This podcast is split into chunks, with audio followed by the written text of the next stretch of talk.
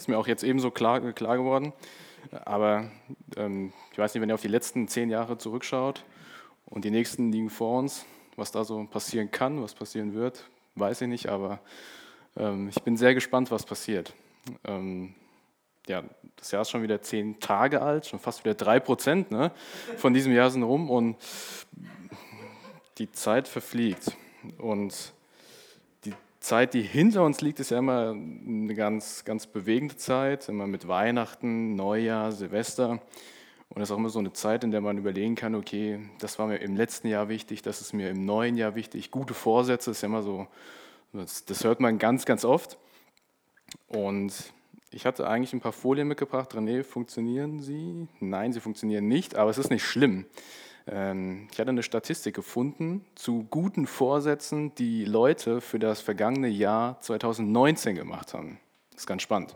Ähm, das sind zehn Stück und vielleicht schaffen wir es so, die ersten paar mal zusammenzutragen, also von wichtig zu unwichtig.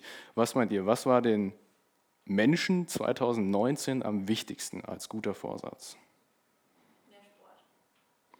Das ist auch dabei, aber es ist nicht das Wichtigste. Auch, aber es ist nicht das Wichtigste. Ist auch dabei. Denkt man so an das Arbeitsumfeld. Neuen Job. Ja, hängt damit zusammen. Ja, das kommt schon in die Richtung. Auch, ja, ich denke, ihr kommt drauf, Stress vermeiden und abbauen. Das war den Menschen 2019 am wichtigsten. Und die ganzen anderen Dinge, die ihr gesagt habt, mehr Zeit für Familie, Sport, mehr Zeit für sich, ist auch ganz spannend, mehr Zeit für sich zu haben, zu wollen. Äh, gesünder ernähren, abnehmen, sparsamer, weniger Handy, Computer und so. Das ist vielleicht in diesem Jahr bestimmt viel, viel höher. Ähm, weniger Fernseher und weniger Alkohol. Das sind so die zehn äh, beliebtesten guten Vorsätze aus dem letzten Jahr. Und in der letzten Predigt zu der Mose-Reihe hat Benny darüber gesprochen, mit dem Thema der Gott Abrahams, der Gott Isaaks und der Gott Jakobs. Und da ging es im Kern darum, dass Gott sich Jakob trotzdem, trotz allem gnädig erwiesen hat, ähm, obwohl er seinen Bruder betrogen hat, den Vater betrogen hat, alles drum und dran.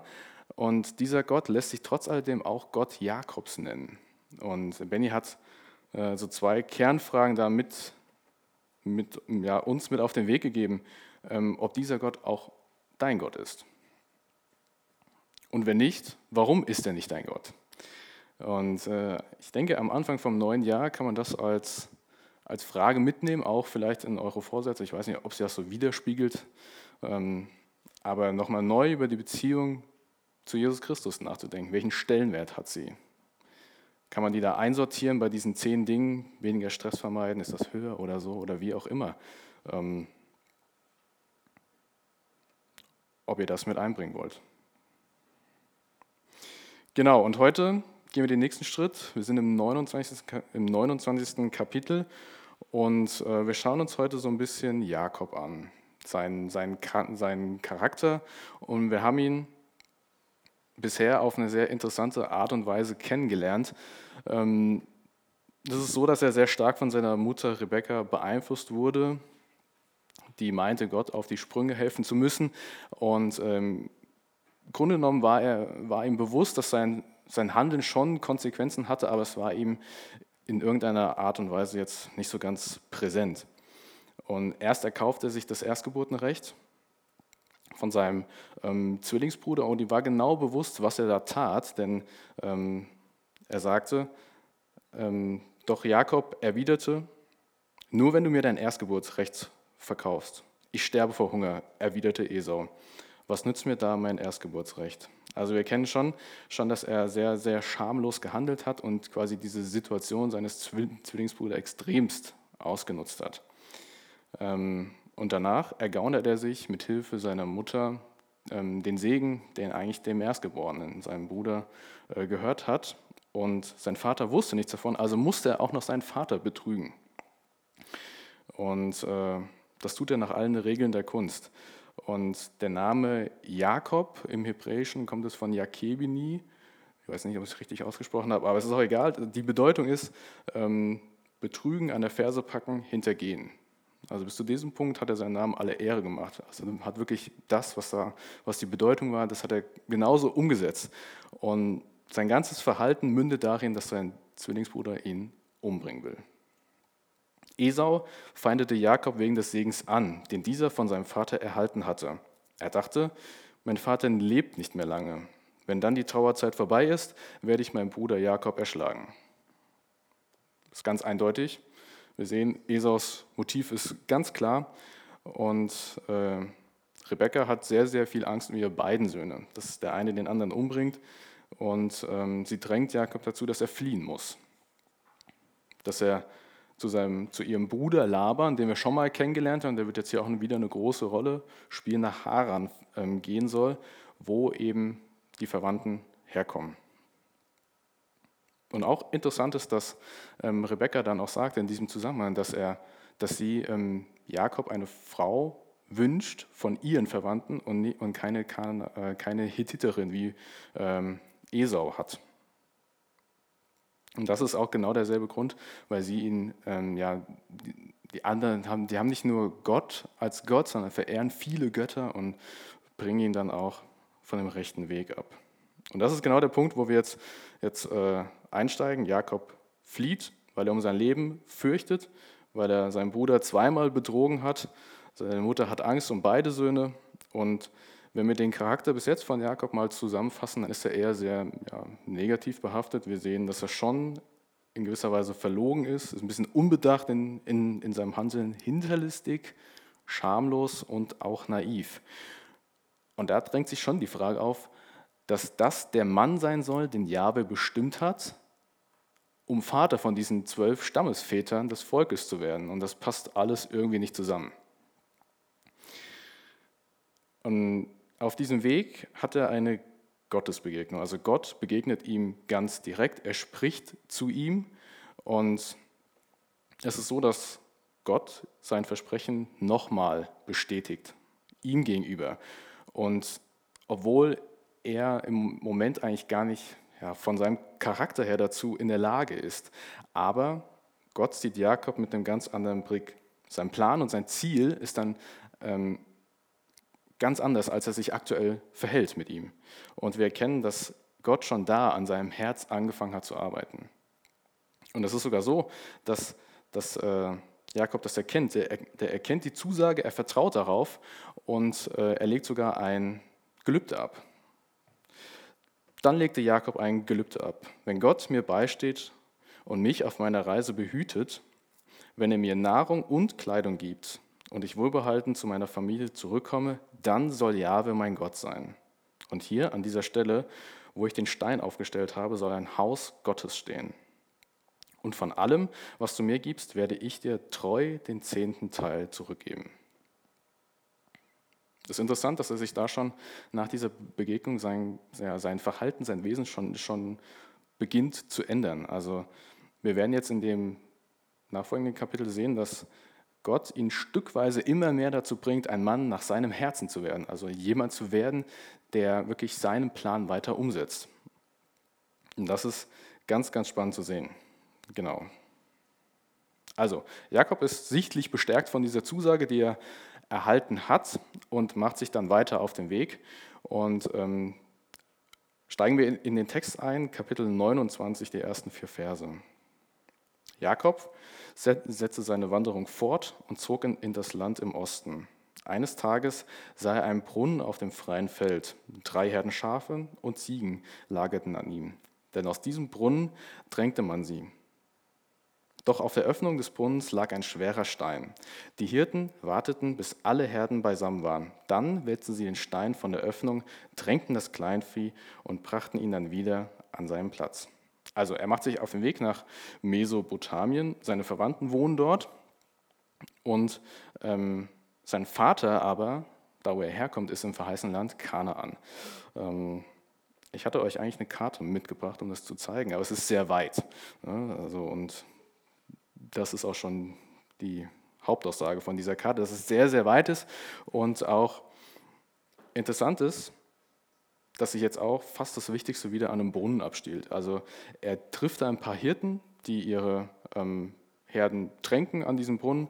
Und wenn wir uns zurückerinnern an die Begebenheit, wie für seinen Vater, also für Isaak, eine Frau gesucht wurde von einem Diener, der geschickt wurde, hat sich das Wichtigste auch an einem Brunnen abgespielt. Nämlich der Diener war dann so, der kam zu diesem Brunnen, seine, wollte seine Herde tränken von der langen Reise und hat darum gebeten, dass Gott ihm eine Frau zeigt, die ja, für den Sohn seines Herrn bestimmt ist. Aber hier ist jetzt ein bisschen anders. Wir wissen jetzt nicht, ähm, ob Jakob genauso im Vertrauen gehandelt hat, ob er genauso äh, Gott darum gebeten hat, ihm jetzt den Weg zu zeigen, jemanden hinzustellen, der ihm sagt, wo er lang muss, oder sogar ähm, ja, eine Frau über den Weg läuft oder wie auch immer. Aber schauen wir weiter. Meine Brüder, wo seid ihr her? fragte Jakob die Hirten. Wir sind von Haran, erwiderten sie. Kennt ihr Laban, den Enkel Nahors? fragte er weiter. Gewiss, sagten sie. Geht es ihm gut? Oh ja, antworten sie. Da kommt gerade seine Tochter Rachel mit dem Kleinvieh. Also, ich nehme an, dass Jakob in dieser Gegend noch nicht oft unterwegs war und er bestimmt keine Karte hat oder so. Er wusste nur, er muss da hingehen. Ähm, und schlussendlich fragt er, fragt er da diese, Einheiten, diese Hirten nach dem Weg und nach dem Standort und natürlich auch nach seinem Onkel Laban, wo er hin muss.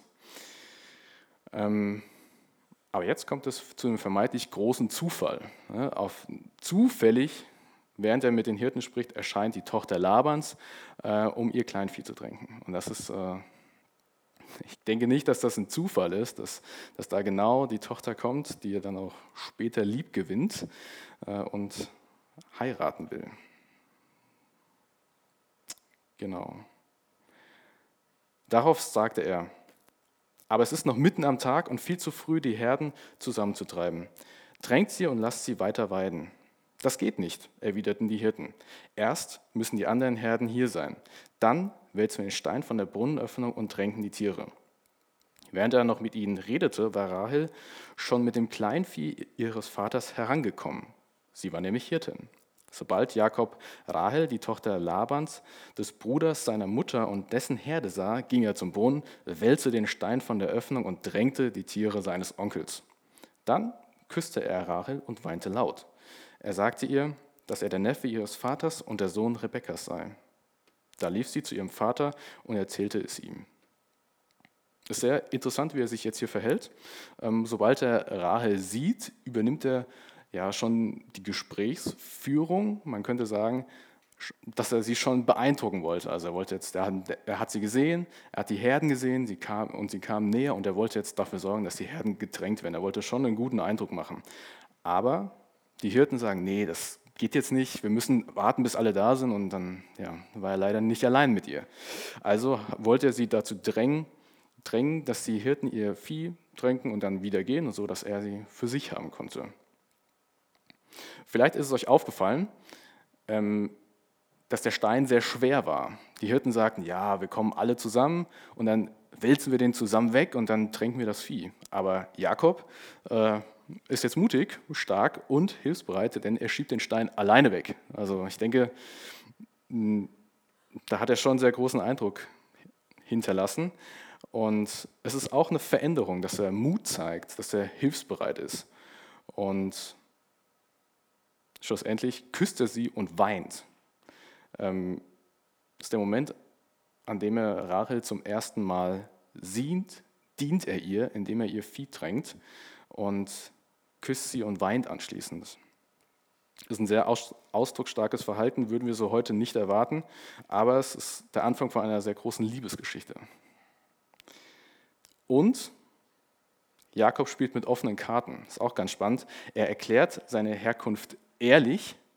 Und das ist noch eine Seite, die wir noch nie von ihm gesehen haben, dass er ehrlich mit offenen Karten spielt.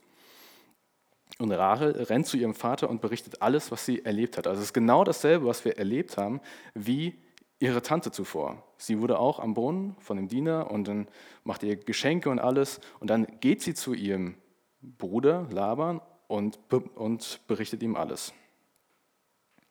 Und wir sehen, dass Gott seine Finger deutlich im Spiel hat und äh, das Beste für Jakob in dem Sinne auch möchte. Als Laban hörte, dass der Sohn seiner Schwester gekommen war, lief er ihm entgegen, umarmte und küsste ihn.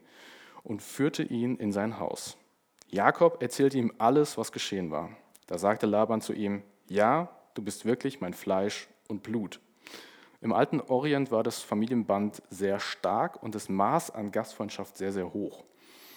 Und ähm, Laban sieht zum ersten Mal seinen Neffen und begrüßt ihn wie seinen eigenen Sohn.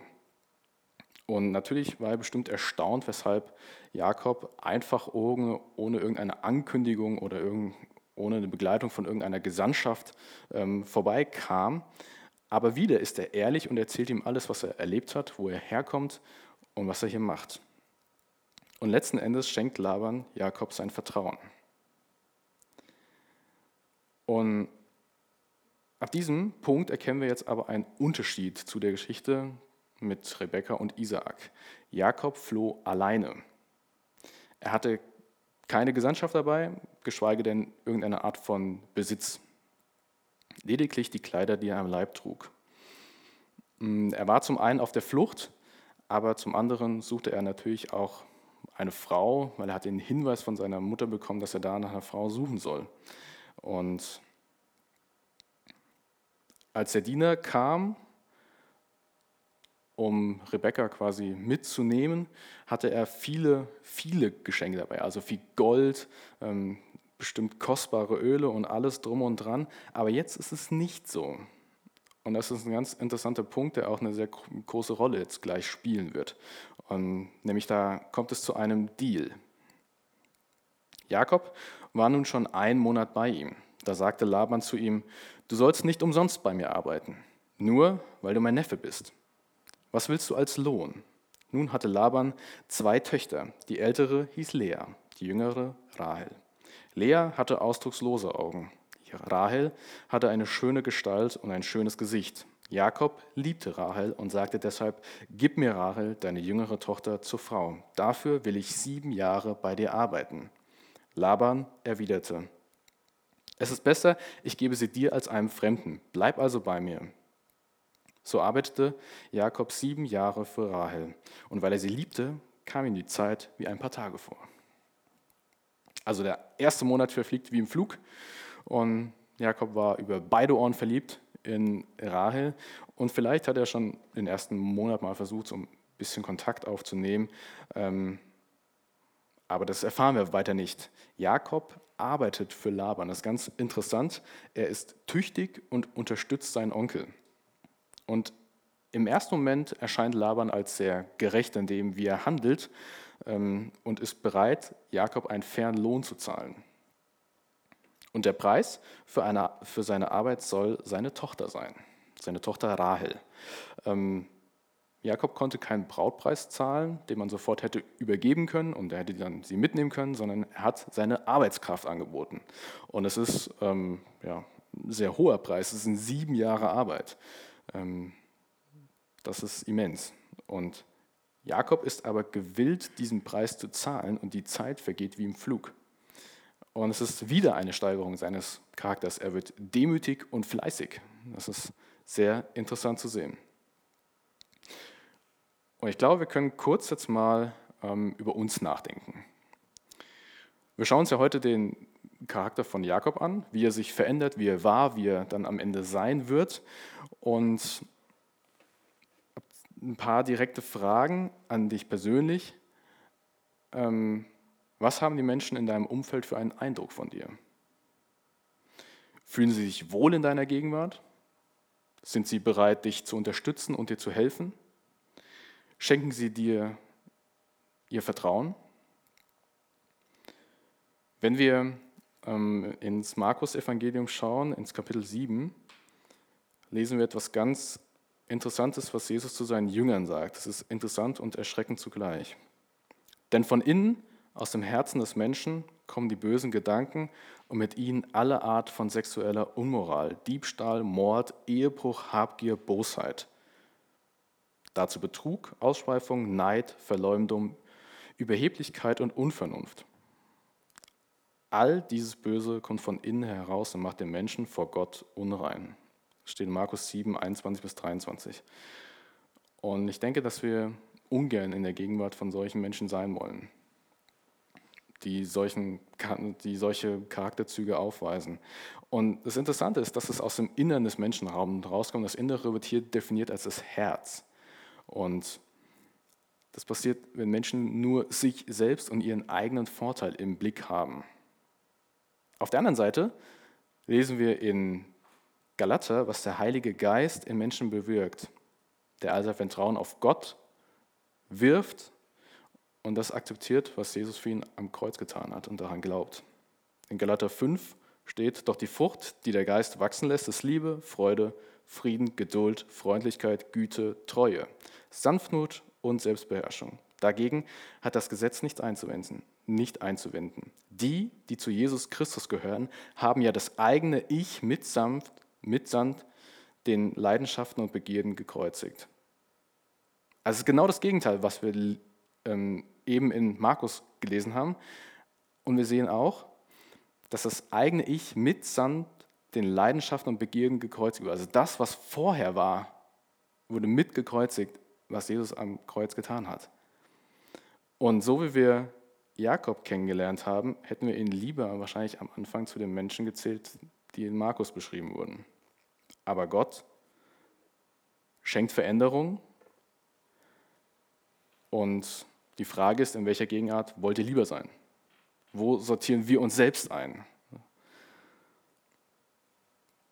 Jakob musste erkennen, dass sein Lebensstil nicht gut für ihn und seine gesamte Familie war. Und nachdem er ganz auf Gott vertraut hat und seine Charakterschule zugelassen hat, verändert er seine Einstellung und die Wirkung auf andere Menschen. Seine Gegenwart wird geschätzt und andere sind glücklich über seine Tüchtigkeit. Aber das Ganze nimmt eine unerwartete Wendung. Wenn wir uns den letzten Vers nochmal anschauen, ich lese ihn nochmal vor. Da steht, so arbeitete, ah nee, noch einen, noch einen davor.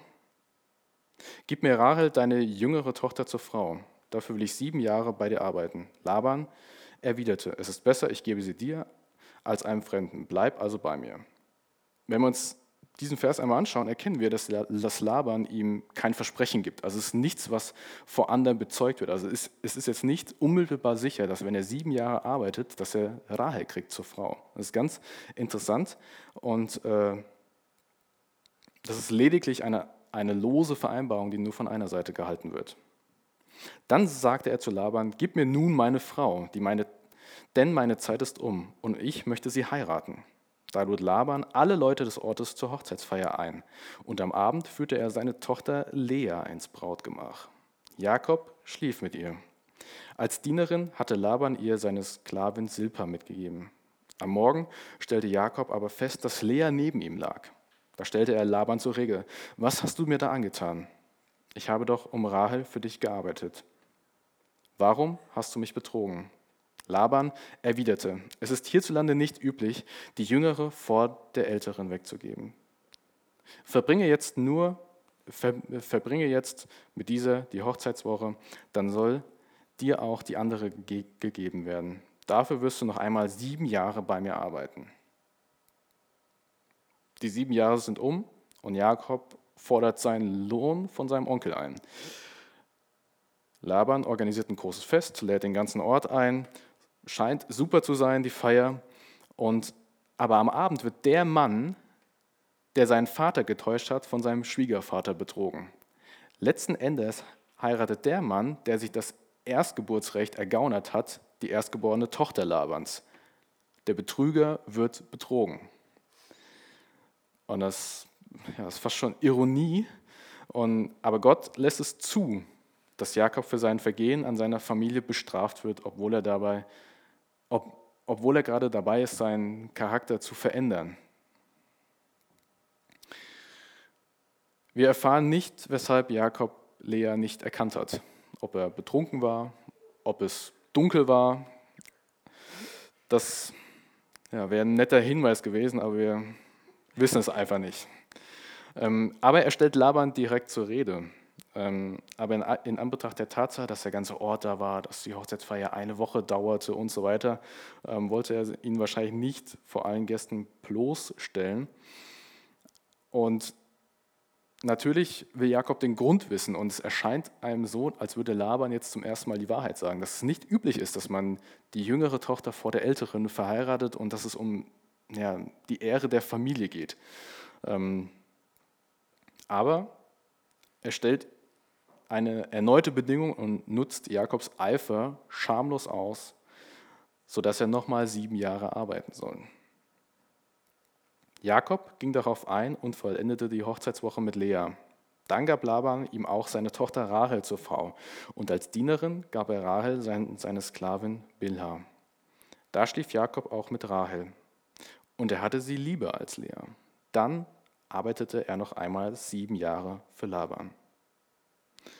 Es ist jetzt kein Aufstand im Gange, den Jakob anzettelt oder irgendetwas anderes. Stattdessen ähm, handelt er weise und lässt den Betrug vonstatten gehen. Ähm, sein Charakter wächst da um eine Art Demut. Laban hält sein Wort und er gibt nach erfolgreicher Hochzeitswoche mit Lea ihm Rahel zur Frau, für die er eigentlich sieben Jahre gearbeitet hat. Und er hat jetzt die Chance, nochmal erneut eine neue Hochzeitswoche mit der richtigen Frau zu genießen. Er ist tapfer und arbeitet weitere sieben Jahre für seinen Onkel. Die Frage ist, was nehmen wir daraus mit? Ähm, die Entwicklung, die Jakob durchgemacht hat, ist schon beachtlich, denn sein ganzer Charakter, sein ganzes Wesen hat sich von einem zum anderen gewendet. Also wir haben Egoismus auf der anderen Seite, dann haben wir dagegenüber dann verantwortungsbewusst arbeiten, 14 Jahre dann im Endeffekt wir haben Verlogenheit, er wird ehrlich, er erzählt Laban alles, was er erlebt hat, auch Rahel. Ähm, er handelt unbedacht am Anfang und ist treu in dem, was er dann sieben Jahre lang tun muss. Er nutzt schamlos den, ja, den Hunger seines Bruders aus und ist am Ende demütig und ja, lässt den Betrug vonstatten gehen.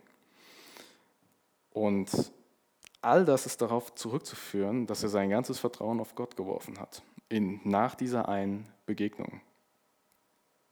Und nicht, weil er von sich alleine erkannt hat, sondern weil Gott sich ihm gnädig gezeigt hat. Ganz interessant. Und wenn wir jetzt nun zum Kreuz schauen, was wir hier hinten sehen, ist das der Ort, an dem genau das Gleiche passiert. Gott hat von sich heraus gesagt, dass er uns, dass er dir eine zweite Chance geben will. Und weil er dich liebt, und ewig in Gemeinschaft mit dir leben will. Und er will mit dir zusammen an deinem Charakter arbeiten. Genauso wie es bei Jakob passiert ist. Die einzige Frage ist die, ob wir es zulassen. Ob wir es zulassen, dass wir durch Gott an unserem Charakter arbeiten. Ob wir zum Segen für andere werden wollen. Ob wir so anderen Menschen von der großen Tat erzählen wollen. Ja, Vater, ich danke dir dafür, dass wir ja, einfach die Bibel haben, dass wir einfach so wunderbare Geschichten dort lesen können, was du mit Menschen machst, was du mit Menschen vorhast und wo du sie hinbringen willst. Und ich danke dir dafür, dass wir jetzt ja, sehen konnten, wie du, wie du Jakobs Charakter einfach verändert hast, wie du ihn zu einem Mann gemacht hast nach deinem Bilde. Und wir wollen echt unser ganzes Vertrauen auf dich werfen. Wir wollen ja, sehen, wie du Menschen veränderst und wollen auch uns verändern lassen. Wir wollen unser, unser altes Herz, was wirklich von innen heraus schlecht ist, dir geben, damit du ein, ein neues, ein fleischernes Herz uns gibst, das voll Hoffnung ist, das voll Liebe für andere Menschen ist. Und dafür danken wir dir. Amen.